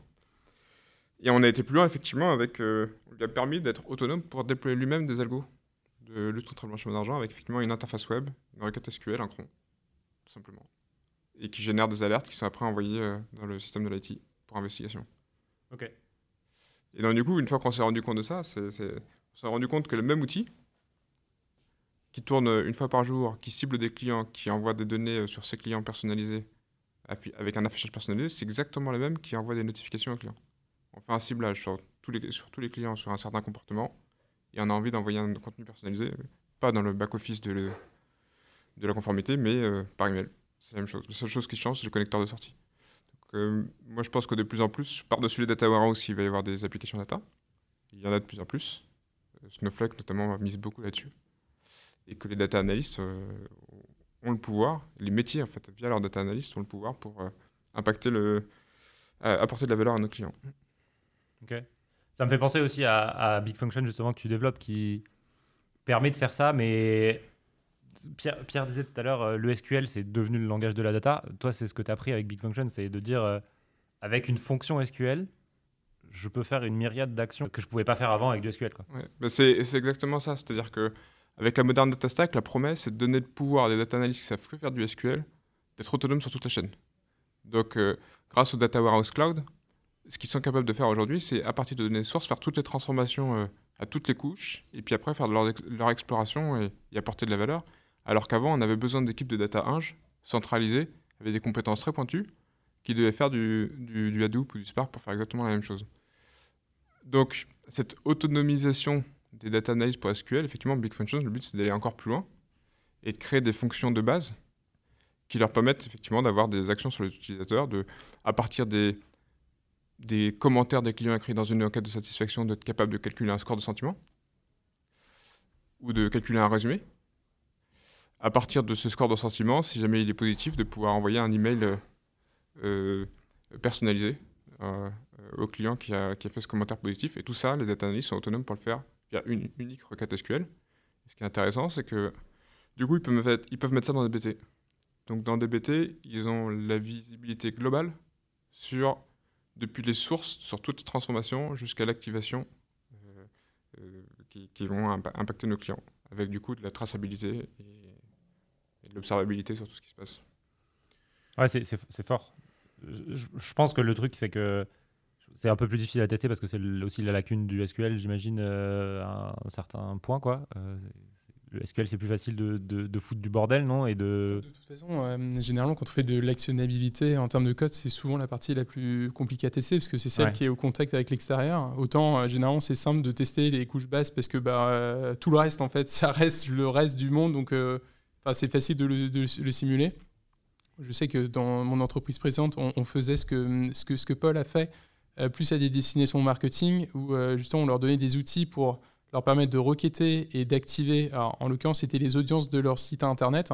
La, partie la moins testée de toute la plateforme, c'était justement euh, ces connecteurs sortants qui permettaient de dire bah tiens là il faut envoyer l'information à Google pour déclencher une campagne sur cette personne parce que elle, a eu un comportement qui mène au fait qu'elle rentre dans un, dans un ciblage. Euh, mais au final, en règle générale, euh, ça reste quand même des. Enfin, même si c'est pas simple à venir tester, euh, ça reste des choses sortantes. Au final, c'est. Envoyer le signal, c'est pas très compliqué. C'est plus à la personne qui va recevoir le signal, qui est généralement une application tierce, que va apporter le test de bah, tester son API et s'assurer qu'elle fonctionne bien. Ouais, mettre des contrats, quoi. Après, là, le, le but, c'est que ces fonctions elles sont microscopiques. Mm. Elles font une chose, elles le font très bien. Atomique. Elles sont atomiques, voilà la fonction qui, la fonction qui permet de, de par exemple, de prendre une, une, adresse et de, convertir ça en latitude-longitude, elle fait quatre lignes en fait. Donc, euh, du coup, après, on peut définir des, on, définit des entrées-sorties dans le, dans le format de Big Function, ça, permet de faire des tests unitaires dessus. Donc, euh, euh, le, but effectivement de ce projet, c'est de, de, fournir un catalogue de fonctions open source aux data analysts pour leur donner le pouvoir d'activer les données, de faire plus de choses, mais pas que ça potentiellement pour leur éviter de réinventer la roue. Plus je discute, plus j'ai l'impression que plus de 50% des équipes data du monde réinventent une fonction qui est basique, qui est j'ai des ventes avec une date de vente, j'ai envie de savoir si cette date est un jour férié ou pas. Tout le monde réinvente ça, c'est pas simple, il faut essayer de trouver une base de données de jours fériés sur internet, l'uploader dans son data warehouse, puis après faire des jointures avec sa table de vente. bah, on a envie d'avoir une fonction qui fait ça. Comment ça se fait qu'il n'y ait pas une fonction euh, qu'on puisse euh, utiliser directement euh, pour faire ça bah, C'est Big Function. Et c'est un bon exemple. Qu'est-ce que techniquement il y a sous le capot euh, quand euh, je fais ma fonction, je dis euh, is of C'est- day? C'est exactement, la même chose que- c'est exactement la même chose que si toi tu la faisais toi, sauf que c'est juste que un des contributeurs, il y a une vingtaine de contributeurs de Big Function aujourd'hui. Un des contributeurs l'a fait, c'est juste ça t'évite toi de le refaire. Mais le code il tourne où? Enfin, c'est- ça ma question, c'est sous le capot. euh, tu vois, je me dis, quand je lance des trucs euh, sur BigQuery, bah, ça tourne euh, sur le serveur BigQuery. Dans ce Bah là, cas-là, le is of day il tourne où? C'est exactement pareil. Là, le- les fonctions elles sont déployées sur un dataset public sur BigQuery. Ok. Qui est donc ouvert à tout le monde. Donc quand toi tu appelles cette fonction, ce que ça va faire, c'est que ça va lire le contenu de la fonction et l'exécuter. Donc dans ton. Dans ton ok. Après, il y a différents types de fonctions. Il y a des fonctions SQL et, Ja- et JavaScript, c'est des fonctions natives qui vont tourner chez toi directement, même si la fonction elle est déployée dans un dataset public. Et après, tu as des fonctions remote avec du code qui va être déployé, qui va être exécuté sur un serveur, typiquement quand tu as besoin d'appeler une API. Et dans ce cas-là, ça va, si tu appelles la fonction qui est déployée publiquement, ça va tourner dans mon projet, euh, mon propre projet GCP Sur ta carte bleue. sur ma carte bleue. C'est pour ça qu'il y a des quotas qui sont très bas. Et que, et que euh, dès que tu as besoin de dépasser ces quotas, le but c'est que tu redéploies chez toi. Big Functions vient non seulement un catalogue de fonctions open source, mais ça vient aussi avec une ligne de commande, comme DBT, qui s'appelle Big Fun. Et on peut juste déployer la fonction avec Big Fun deploy le nombre de fonctions. Et c'est déployé. Donc le, après, le workflow, c'est exactement le même que DBT. On a une série de fichiers YAML euh, avec toutes les fonctions. Je crée, ma, je crée ma fonction, je peux la déployer en local euh, euh, sur un projet de test. Je, je crée ma merge request ou ma pull request, ça la déploie sur un environnement de test, ça lance les tests unitaires qui sont définis dans le YAML. Si jamais c'est validé, qu'elle est revue et qu'il y a validation par la personne qui regarde, eh ben ça, ça va la déployer automatiquement via la CI/CD. Et il y a même une- tout le, le portail de documentation, de documentation est généré automatiquement. Donc tu peux avoir dans ton entreprise ton propre portail de documentation avec tes propres fonctions à toi. Ça, je pense que c'est vraiment très important. hein. Le fait de pouvoir, pour une entreprise, avoir ses fonctions privées qui continuent à venir exister dans Big Function, mais pour autant, donc, qui suit des standards, qui suit tout, tout le, tout le framework, donc qui ont tout simplifié, mais qui sont spécifiques à l'entreprise. On n'est pas du tout limité à utiliser les fonctions publiques. Euh, on peut carrément euh, dire, bah non, ça c'est... Ça, parce que généralement, ce qui apporte le plus de valeur dans une entreprise, c'est ce qui, est, ce qui va être vraiment custom. Et du coup, ouais, c'est c'est vraiment Tu- super que tu aies, cette capacité-là. Tu peux appeler effectivement ta, ta- ta propre API euh, euh, pour faire ce que tu veux dans ton entreprise. On a, on a besoin de, faire des, des commandes de cartes euh, euh, pour nos buralistes euh, quand ils ont un stock euh, qui, diminue, qui, qui, qui descend. On est capable de faire un score de un algo de machine learning prédictif sur BigQuery en une requête pour savoir si pour prédire que le stock va devenir bas et d'envoyer euh, le- la commande de carte euh, directement via une seule requête SQL. Ouais, d'appeler le microservice euh, ou. euh, Et du coup, tu, en appelant notre propre API de, de commande de carte. Et ça, c'est assez fort quand même de pouvoir lier comme ça le catalogue de tous les services développés dans ton entreprise à ton patrimoine euh, data. Vraiment, là, tu viens lier tout l'applicatif existant et de l'autre côté, toute la connaissance que tu peux avoir. Et au travers de cette interface SQL et de ces big functions, venir les lier, les gouverner, c'est ce que tu euh, disais. Donc, ouais, c'est vrai que c'est vraiment euh, met au service de tes data analystes tout ce que ton entreprise sait faire. et, et les, les stakeholders, enfin, et tous les gens qui ne sont pas que analystes, ils, peuvent, ils ont aussi accès à Big Function et ils peuvent aussi.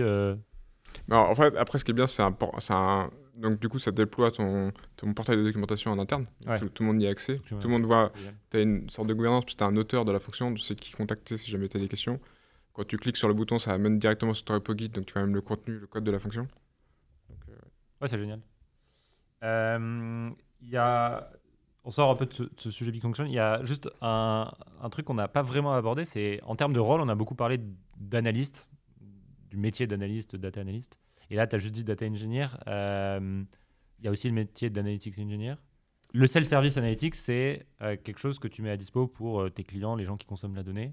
C'est quoi le rôle des data engineers et comment doivent voir les data engineers euh, co- Comment les data engineers doivent voir le self-service aussi? Parce qu'en fait, ça a aussi un impact sur le métier de data engineer, sur la manière aussi de penser Mhm. les choses. Tu avais dit au tout début, c'est euh, beaucoup d'équipes. euh, au début, elles ont euh, des analystes qui font des tickets, les data engineers qui font les choses. Souvent, les data engineers, ils ont de l'ego euh, et ils ont envie de faire les choses et c'est un peu leur chasse gardée, leur terrain gardé, en fait, ce- ce- cette modélisation, ce genre de truc. Comment tu arrives à aussi convaincre tes data engineers que c'est mieux pour eux, c'est mieux pour eux de partir sur un truc self-service. Bah déjà, moi, j'avais beaucoup ça quand je travaillais avec des développeurs dans, mon entreprise précédente. euh, on leur posait la question est-ce que tu veux être maçon ou est-ce que tu veux être architecte? Le, maçon, c'est la personne qui vient, on lui dit, écoute, là, il faut que tu fasses un mur, il, va faire le mur. Et pour moi, quand on prend une analyse d'un ticket et que juste bah, on s'assure qu'on fait exactement ce qu'il y a dans le ticket, en fait, on est plus des super artisans, des super réalisateurs. Et pour moi, c'était un petit peu ça. Que, alors, après, c'était des murs hyper perfectionnés, qui fonctionnaient bien, qui étaient solides, qui avaient vraiment beaucoup d'ingénierie. Mais je pense que de plus en plus, on va demander aux gens de devenir des architectes. C'est-à-dire, on va leur demander, produis-moi quelque chose qui peut être utilisé par d'autres personnes. Alors, ça fait naître des nouvelles questions.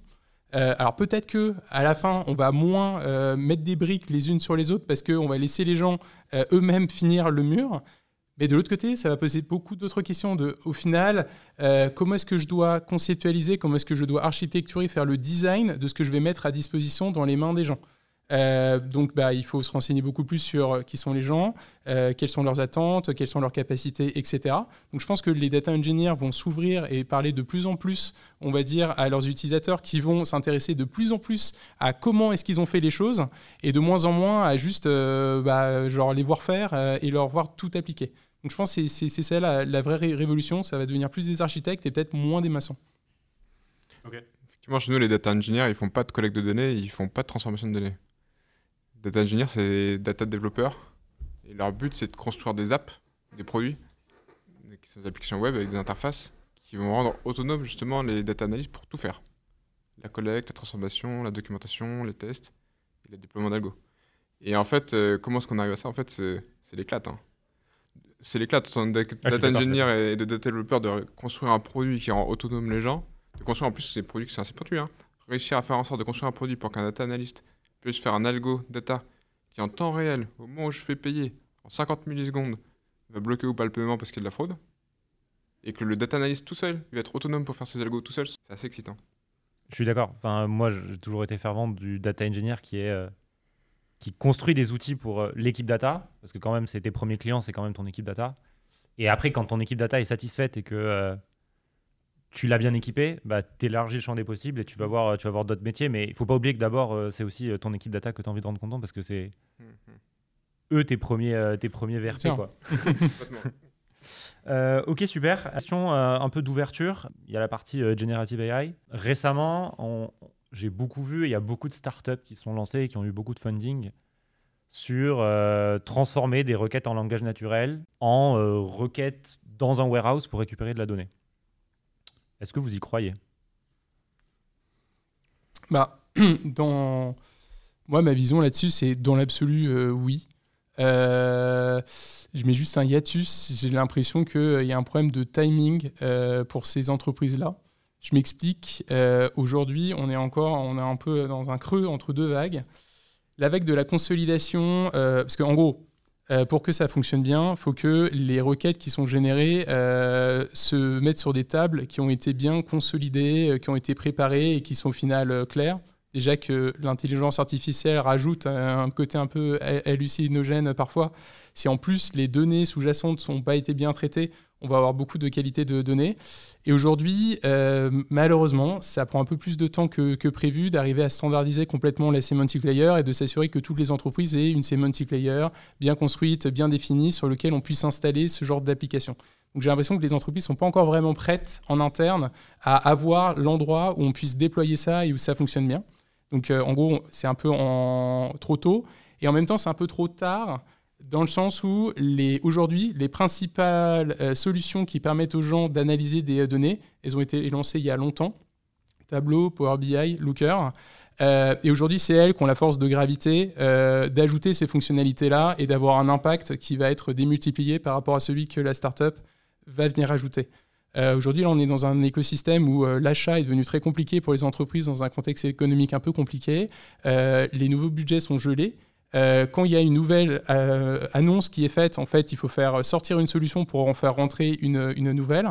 Euh, par exemple, c'est une des choses qui motive aujourd'hui leur achat de mode par FoutSpot. C'est que FoutSpot, c'est très nouveau, veut s'implanter dans des enterprises. Les CFO des enterprises ne veulent pas acheter FoutSpot parce qu'ils ne veulent pas mettre un nouveau budget. Et l'enjeu de FoutSpot, c'est de montrer qu'ils peuvent remplacer une BI existante, mais sauf que bah, ils n'ont pas encore toutes les fonctionnalités qu'a Tableau, qu'a Looker, etc. Et Power BI surtout. Euh, et du coup, bah, en fait, quand on se lance aujourd'hui, on est à la fois trop petit euh, et dans un contexte un peu divers économique dans lequel on ne peut pas forcément survivre en étant trop petit et essayer d'aller euh, tacler là. Et de l'autre côté, les gros vont pouvoir avoir un an pour implémenter leur roadmap. Et bah, dans un an, quand Tableau, quand Power BI auront des fonctionnalités, même si la startup a une capacité qui est peut-être un petit peu meilleure, même si c'est 10%, 20% mieux, en fait, euh, bon, bah, par rapport au fait euh, de garder tableau et d'avoir la nouvelle capacité, euh, malheureusement, il y a un effet de levier, on ne peut pas lutter. Quoi. Mais au final, ce que tu dis quand même, c'est que technologiquement, tu penses que ah, ça alors, peut marcher Moi, je crois en la feature dans l'absolu. Malheureusement, je ne crois pas dans les acteurs qui se lancent sur cette feature. Je pense que, mais je, mais je pense qu'ils ont raison que la feature ça va matcher et c'est pour ça qu'ils y vont et que voilà, je pense juste malheureusement, c'est là où je dis d'un point de vue économique et d'un point de vue temps, euh, ils arrivent à la fois trop tard et trop tôt. Euh, peut-être que dans 5 ans, si tous les standards sont là, que tout le monde a une semantic layer DBT installée, bah là, il y a la capacité de sortir un tableau ou autre en disant aux gens, bah, en fait, regardez, moi je m'installe et j'ai des super bons résultats et c'est facile.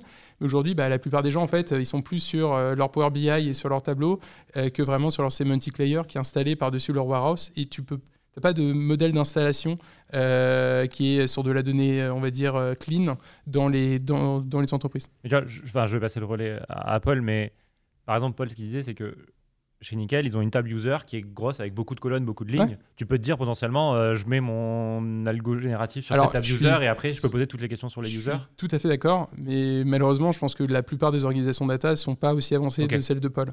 C'est ça mon point. Ce que j'allais répondre, c'est que je suis complètement d'accord avec toi, c'est qu'il faut avoir un socle consolidé de, tables. Partir sur les milliers de tables sources qu'on a, où, nous-mêmes, on a du mal à savoir euh, où est l'information. C'est L'outil serait pas. Oui, l'outil ne saurait pas forcément faire plus qu'un humain, euh, cette distinction-là.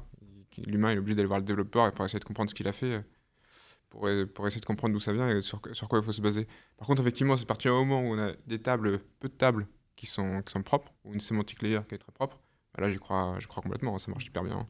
Mais, enfin, je te coupe, mais moi, moi, il y a un truc qui me gêne, c'est que si tu fais du langage naturel, pourquoi Enfin, la step d'après, c'est aussi d'apprendre le SQL et pour moi, entre apprendre à tuner un prompt correctement et apprendre toute la technologie de tuner un prompt et apprendre du SQL, pour moi, je suis convaincu que le SQL, c'est plus simple.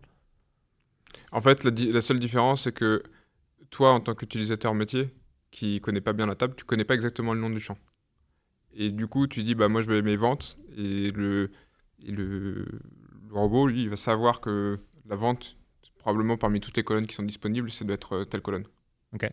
Donc là-dessus, c'est là-dessus que tu vas gagner un petit peu, je pense. J'ai envie de dire, je pense qu'on peut aller plus loin que ça. Je pense qu'on va. L'intelligence artificielle va pas uniquement se baser sur euh, convertir une requête en langage naturel en SQL. Ça va aller plus loin, je pense. Ça va même faire des, aides sur, le, sur les analyses. Je pense qu'il y a pas mal d'analyses qu'on peut productifier. On peut productifier une analyse de, d'un parcours, d'un funnel. Productifier, ça veut dire améliorer la productivité dessus C'est standardisé, l'analyse. Ok. En fait, euh, si on a une table d'événements avec tous les événements du client, si on constate par exemple une baisse sur un certain événement, le robot il peut aller voir tous les événements qui ont l'habitude de se passer avant et de voir s'il n'y a pas une baisse sur un événement qui a l'habitude de se passer avant. Et donc, euh, je pense que là-dessus, effectivement, non seulement ça permet de générer du SQL, mais en plus de ça, ça permet de dire, bah voilà, j'ai telle baisse sur cet événement, est-ce que tu peux me dire ce qui se passe? Et du coup, de, standardiser des, de, bah, tout simplement de faire des analyses à la place du data analyst. Ouais, moi, je, moi, je trouve que, j'en parlais dans le podcast de, de Robin, c'est que pour moi, la generative AI sur l'impact des métiers data, c'est que ça va être un copilote à notre quotidien Je pense qu'aujourd'hui, c'est vraiment ça. En fait, euh, là, ce dont on parlait avant, c'était plutôt des startups qui se lancent en se disant ça va être le copilote du consommateur final. Et c'est là où je dis aujourd'hui, je suis pas sûr que les gens soient prêts. Euh, pour autant, aujourd'hui, ouais, ça peut d'ores et déjà être un copilote. Moi, je vois déjà des gens qui écrivent des modèles SQL, enfin, qui se font aider par ChatGPT sur le, sur, le, sur le côté, euh, mais c'est à destination d'un analyste qui aurait pu le faire tout seul qui l'utilise plutôt à des fins, on va dire, de productivité. Là où le consommateur de données finales, la complexité, c'est qu'il voudrait demander à l'intelligence artificielle des choses dont, il n'est pas capable tout seul. Donc il n'a pas forcément cet esprit critique et ce regard de se rendre compte qu'en fait ça fait n'importe quoi. Là où pour le coup, d'ores et déjà aujourd'hui, on peut l'utiliser pour des use cases de productivité au sein des équipes data euh, qui peuvent facilement se dire ouais ok donc je, pensais que ça allait m'aider à écrire plus rapidement la requête elle est jeter ou à l'inverse se dire waouh elle est très très bien écrite Mais je pense que c'est vraiment là où ça a le, plus d'impact aujourd'hui.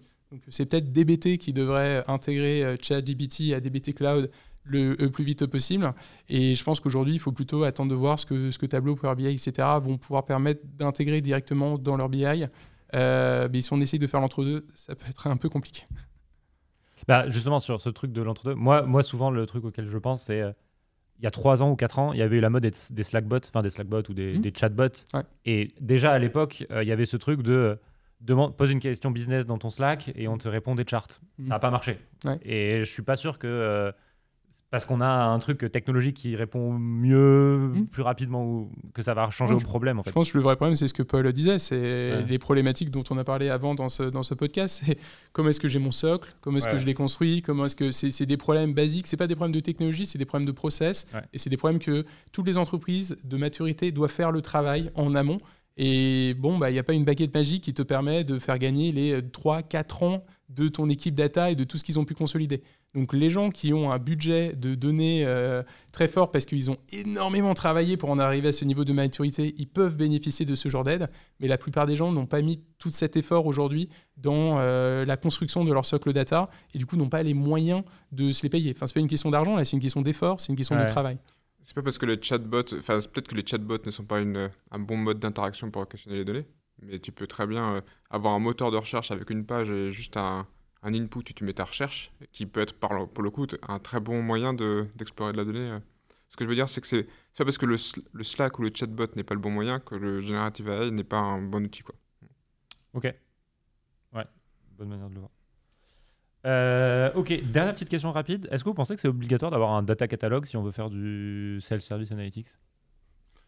Bah, je, sais que Paul en a un, mais qu'il a fait euh, maison. Euh, bah, je, moi, je, suis allé poser la question il y a quelques jours sur, euh, sur Reddit, c'est vrai que la plupart des gens avaient l'air de dire qu'en fait, pour eux, déjà, le premier niveau du data catalogue, c'était de dire bah, il faut qu'il y ait un endroit dans lequel il y ait toutes les ressources data qui soient consolidées. Et quand je demandais aux gens, mais comment est-ce que vous faites Ils disaient, bah, tu fais une page web, c'est des liens. nous, on a pas mal de gens qui font ça sur leur, sur leur notion ou sur leur confluence ou autre. Donc, je pense que la en fait, ouais, cette première réponse-là, alors c'est pas forcément euh, très, toujours très qualitatif, il n'y a pas toujours les, données d'usage qui sont intégrées, etc. Donc ça, demande un petit travail éditorial de l'équipe data, de s'assurer que les liens soient les bons et que euh, les choses qui ont vraiment le plus d'impact soient mises en, amont. Euh, après, ouais, aujourd'hui, j'ai l'impression que les data catalogues qui sont proposés, ils vont très loin en profondeur dans tout ce qu'ils permettent de faire. Je ne sais pas encore si c'est la bonne offre euh, dont la plupart des gens peuvent bénéficier aujourd'hui. Euh, je pense que c'est directement proportionnel du nombre de dashboards et du nombre de tables qu'on a. Je pense que sous la centaine de dashboards, euh, c'est juste, c'est pas encore pour soi. quand on commence à avoir son dashboard, quand on commence à avoir plusieurs centaines d'utilisateurs qui requêtent tous les jours et qui sont un peu perdus dans les dashboards, je pense que ça commence à faire du sens. Mais malheureusement, euh, le fait est que l'essentiel du marché est plutôt en dessous du 100 dashboard qui marchent et qui sont utilisés tous les jours. Euh, du coup, euh, ça marche bien pour Airbnb et pour les entreprises qui sont super, super data-driven. Mais je pense que ouais, pour la plupart des entreprises, déjà, avoir son tableau dans sa BI de ces, de ces différents charts et de ces dashboards, c'est déjà pas mal. Ouais, j'ai envie de dire que le moins est less is more. Hein. Euh, d'avoir, je disais, peu de tables, c'est mieux pour rendre autonomes les, les analystes qui ont envie de, ou les personnes qui ont envie de faire des explorations dessus. D'avoir le moins de dashboards possible, c'est aussi le mieux pour faire en sorte que les gens puissent s'y trouver facilement et faire des recherches. On, privilégie avoir des, peu de dashboards avec énormément de pages, mais avec plein d'onglets. Donc euh, c'est vu comme une application web dans laquelle on peut naviguer, que euh, plein de dashboards partout. Donc effectivement, du coup, le, le catalogue qu'on a, en, en fonction de la maturité, tu vas pas regarder la même chose. Au début, on va regarder uniquement les quelques dashboards les plus importants. Après, on va avoir les tables les plus importantes, euh, les plus utilisées, qui sont vraiment les plus consolidées. Et puis après, potentiellement, il y a tout le reste où il y a des centaines ou des milliers de tables. Ce qui est hyper important, c'est. Donc, en fonction de ton degré d'autonomie, tu vas regarder soit que ce qui est en haut, soit ce qui est en bas. Et si tu as besoin de regarder ce qui est en bas, c'est hyper important parce que, effectivement, quand tu as des milliers de tables, faire une pour nous, une feature, ce qui est absolument essentiel, tu l'as décrite, c'est quand tu fais une recherche, c'est le plus important, c'est de savoir combien d'utilisateurs utilisent cette table et que cette table remonte en haut. Hmm. Euh, parce que c'est probablement celle-là que tu as envie d'utiliser. Ok. Ça me fait ouvrir une autre parenthèse parce que tu as dit un truc qui. Tu dis less is more, mais le problème quand tu fais du self-service, c'est que potentiellement tu donnes la possibilité à tout le monde de faire des dashboards.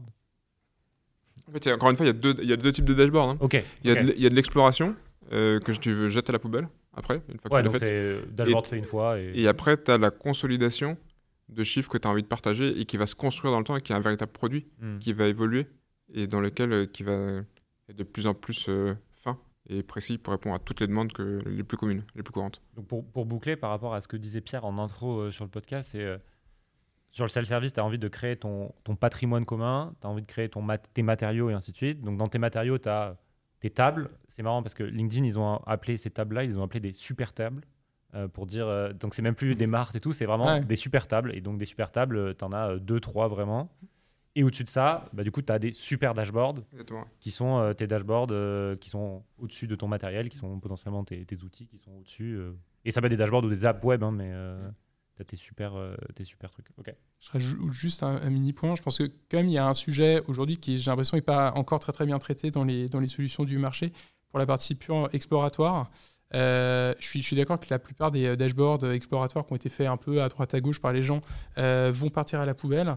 Mais il y en a quand même certains qui doivent être identifiés pour justement rejoindre le tronc commun et les beaux dashboards. Et c'est là où il y a de l'innovation à faire. Je parlais pas mal d'analytics avant. Je pense qu'il y a aussi pas mal de, de bonnes recettes qui peuvent être tirées dans les réseaux sociaux. Alors pour le meilleur et pour le pire, qui font remonter euh, les choses qui excitent le plus les gens. Euh, mais voilà, je vois pas forcément ça aujourd'hui dans les, dans les solutions, de permettre de dire, euh, bah, quand j'ai ouvert, euh, à tout le monde peut poster, tout le monde peut créer son dashboard, faire remonter ceux qui ont l'air d'être le plus utilisés, pour justement derrière les identifier et dire, bah, maintenant, ils passent dans l'autre, ils, ils deviennent des super dashboards, ils évoluent. Mais voilà, il y a quand même ce- cette boîte de pétri, il faut être capable d'avoir les bons outils pour analyser ce qui pourrait en sortir de bon. Euh, et être capable euh, de le faire. Et si on se dit juste non, la boîte de pétri, je la change tous les jours et je balance tout, je pense qu'on on- on perd des opportunités. En fait, c'est là que le catalogue il est intéressant. De la même façon que je disais que c'est important que les tables les plus utilisées remontent, bah, potentiellement on doit avoir dans son data data catalogue les remontées de statistiques d'utilisation des dashboards pour que ceux qui sont fortement utilisés remontent euh, de façon naturelle et qu'on puisse après les consolider avec les, les super dashboards dont tu parles. Ok. Super en tout cas. Euh, merci. Euh, on va conclure euh, le podcast. Est-ce que, pour, on va faire une petite phase juste de recommandation. Est-ce que, est-ce que Pierre, tu as une ressource que tu as envie de recommander ou que tu as appréciée récemment? Ouais, bah, moi je suis, je, suis, toujours un, fervent lecteur du blog de Ben Stansil. En plus, là, donc, qui est un des cofondateurs de, de Mode. En plus, ça, va devenir un peu savoureux maintenant que c'est qu'il qu'il officialise sa, sa relation avec euh, Fatspot. Euh, en fait, euh, ce que j'aime bien aussi, c'est que ça parle de data, euh, mais il prend souvent de la hauteur sur le marché. il, prend aussi souvent des, parallèles ou parfois il fait juste des articles qui sont plutôt sur des choses de, société. Donc je, trouve, je trouve ça intéressant pour un peu s'ouvrir l'esprit. C'est pas forcément toujours très technique, mais on apprend toujours beaucoup de choses. Et sinon, plus un peu plus technique, mais qui reste aussi de assez haut niveau, il y a toujours le, le Analytic Roundup de, Tristan Handy, euh, qui, est, bah, qui est toujours très bien et qui est toujours très lucide sur ce qui est en train de, se passer. Euh, bon, il y a toujours un prisme. euh, pour le coup, peut-être que euh, Ben Sensil a moins autour de DBT, mais, ça reste des, contenus qui sont vraiment à, forte valeur ajoutée. Ok. Tristan, pour, juste dire, c'est le CEO de, de DBT Labs. Et les deux, c'est des publications qui sont sur Substack. Ben, je pense que c'est Ben B-E-2-N euh, sur Substack et l'autre, c'est Analytics. On euh, peut-être le mettre en commentaire aussi. hein. Je les mettrai en commentaire. ouais. Et toi, euh, Paul? Bah, Moi aussi, il faudra le mettre en commentaire parce que le nom est assez dur à dire. C'est une newsletter de Anand Pakildorai Ouais. qui écrit une, une newsletter euh, Data Inge euh, plutôt techos. euh, C'est Data Engineering Weekly, je pense. Exactement, ouais, qui sort toutes les semaines et euh, j'a- j'apprécie beaucoup. ouais. Ok. Euh, merci, Euh, merci en tout cas. Euh, donc euh, merci à toi euh, Pierre, Euh, Pierre donc qui est euh, CTO euh, chez euh, Wally, euh, un outil euh, de self-service BI français. Et merci à toi euh, Paul, euh, qui est Head of Data chez Nickel et euh, qui est aussi euh, le créateur de Bing Function, un outil open source euh, que je l'espère euh, vous utiliserez euh, dans le futur. Je parle aux auditeurs, hein, parce que toi je sais que tu l'utilises. Euh, voilà. Merci à vous deux euh, d'être venus aujourd'hui et d'avoir discuté avec eux. Merci, Merci, Christophe, Christophe. ouais, merci Pierre aussi. Salut, à plus. Salut Salut